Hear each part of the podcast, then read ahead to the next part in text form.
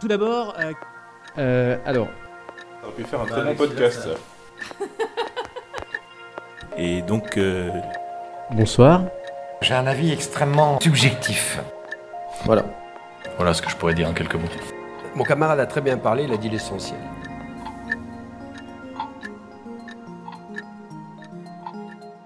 Pour ce nouvel épisode de Signal sur bruit, j'ai le plaisir de recevoir Hervé, président de l'association Open Facto, une association française qui aide au développement de l'OSINT en France, notamment en fédérant une communauté francophone de praticiens et en proposant des formations à la pratique de l'investigation aux sources ouvertes.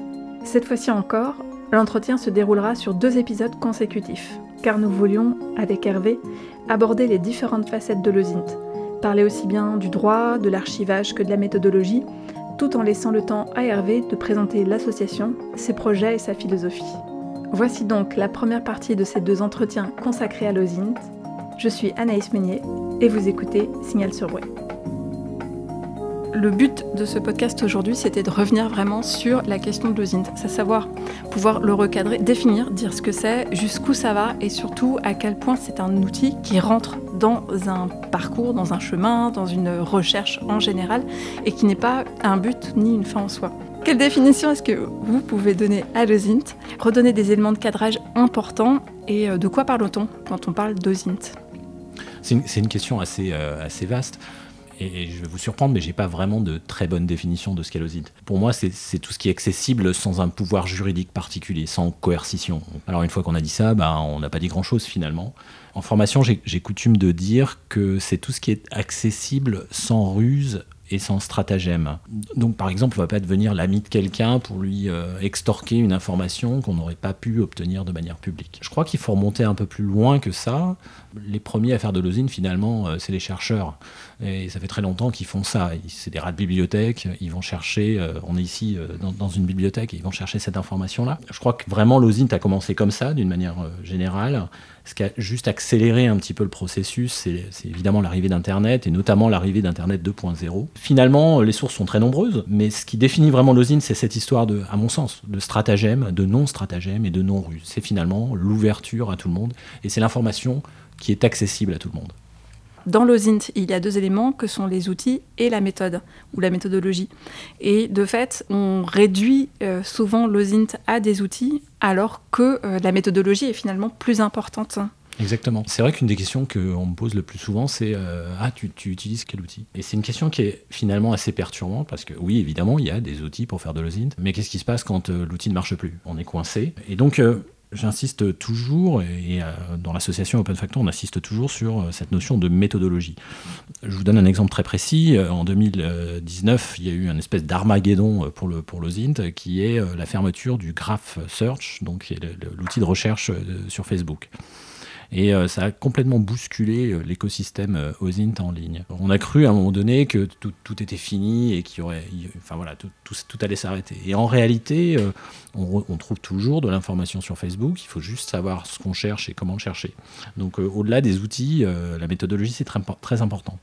J'insiste aussi sur ce point parce que l'OSINT est une méthodologie et surtout, en fait, tout le process de votre enquête, de votre investigation, doit, à mon sens, être réversible. Euh, donc on doit comprendre, le lecteur, le- la, personne qui reçoit cette information, doit comprendre l'intégralité de votre processus, processus de collecte euh, d'informations, de votre analyse et finalement de votre réflexion. Et je dirais qu'à la limite, il doit être capable de reconstruire intégralement votre enquête de A à Z. Donc ça, c'est vraiment la, chose qui doit vous guider que lorsque vous faites euh, de l'investigation en ligne. Et finalement, tout s'attend vers quelque chose qui est euh, la reproductibilité de l'enquête.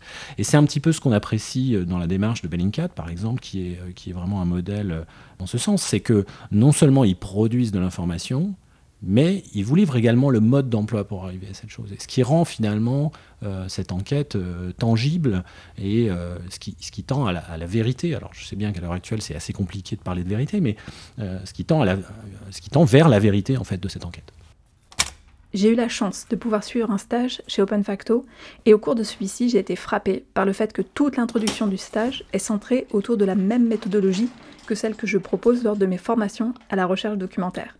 Car, comme l'a dit Hervé au début de ce podcast, les premières personnes à faire de l'osine, finalement, ce sont les chercheurs. Et la recherche des mots-clés, la définition du contexte, des différents concepts de son sujet, l'utilisation d'opérateurs booléens sont autant de préalables que les deux pratiques ont en commun. C'est exactement ça, définir, euh, avant de se lancer dans des requêtes, et finalement c'est un des premiers euh, défauts de, quelqu'un qui se lance dans l'usine, c'est euh, je prends Google et je, vais chercher. Oui, on peut commencer comme ça, effectivement, mais on va se heurter assez rapidement aux limites justement de l'outil.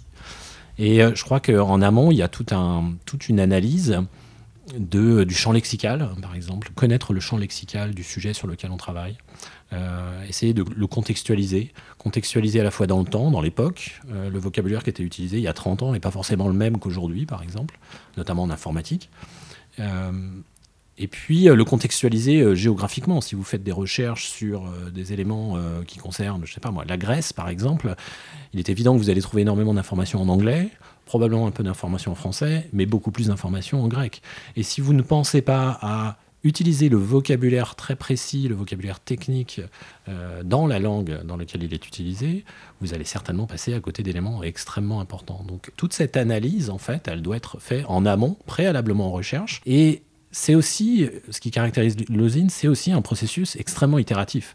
C'est-à-dire que vous allez modifier en permanence vous allez utiliser ces techniques et, les appliquer aux nouveaux éléments que vous allez trouver. C'est finalement euh, une des caractéristiques euh, importantes en usine, c'est le travail en groupe. Là aussi, Bellingcat a vraiment initié ce mouvement de ce qu'on appelle en anglais le crowdsourcing, c'est-à-dire l'appel à la foule, finalement, le travail par la foule. Chacun travaille à sa manière, à son propre mode de, réflexion, son mode de pensée, et finalement se comparer et discuter avec un autre interlocuteur.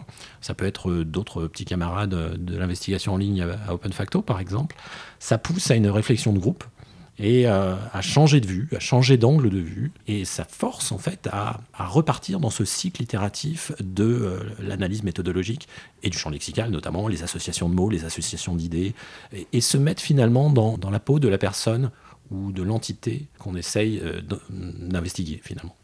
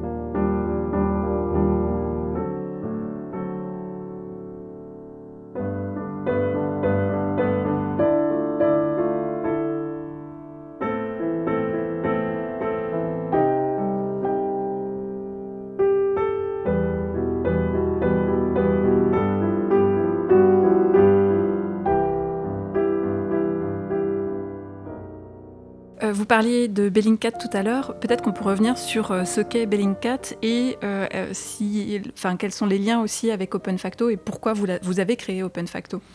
Oui, bon, Bellingcat, sur la, on va appeler ça la scène OSINT, mais Bellingcat a été vraiment ce qu'on peut appeler en anglais un game changer parce que donc Elliot Higgins a monté un blog qui s'appelait à l'époque Brown Moses. il travaillait chez lui et il a commencé à documenter notamment le conflit syrien à l'aide de, ben, de, ce qu'il trouvait en source ouverte. Et ses analyses étaient extrêmement, euh, avec extrêmement précises, détaillées, puissantes. Et euh, il a fédéré autour de lui toute une communauté sur Internet. Et puis, euh, il a fini par décider d'en vivre et, de monter Bellingcat à l'occasion d'un appel au fond, un crowdsourcing. Et, et, Bellingcat est né de cette manière-là. Et assez vite, en fait, ils ont eu leurs premiers résultats d'ampleur, à la fois sur le vol MH17, le vol MH17 reliant Amsterdam à Kuala Lumpur s'était craché dans les plaines de l'est de l'Ukraine, abattu en plein vol le 17 juillet 2014, faisant 298 morts. Évidemment, toujours le, sujet syrien, hein, les, attaques chimiques. Euh, il y a eu notamment le, le coup, euh, la tentative de coup d'État en, en Turquie. Donc euh, ça a été vraiment une, une époque euh, e- extrêmement euh, vibrionnante en fait de, l'en- de l'enquête open source sur les réseaux. Euh, tout s'est pas passé idéalement, c'est-à-dire qu'il n'y a pas eu forcément une reprise tout de suite, on les a pas forcément euh, pris au sérieux tout de suite, mais euh, force est de constater que le résultat était là. Et ils ont lancé un, mécanisme de formation, donc des stages qui, leur permettaient de se financer finalement. Et euh, j'ai eu la chance de participer à un de ces stages en, en 2018. Et à l'occasion d'un de ces stages, et de stages qu'il y avait autour, j'ai rencontré d'autres Français qui avaient participé à, cette aventure au tout début de Bellingcat. Et avec Allium Leroy, qui travaille euh, à BBC euh, qui est donc journaliste, et qui, était au tout début de Bellingcat. Euh, et puis euh, Capteur Ouvert, euh, on s'est rencontrés euh, finalement virtuellement sur Twitter, c'est aussi ça la magie des réseaux sociaux.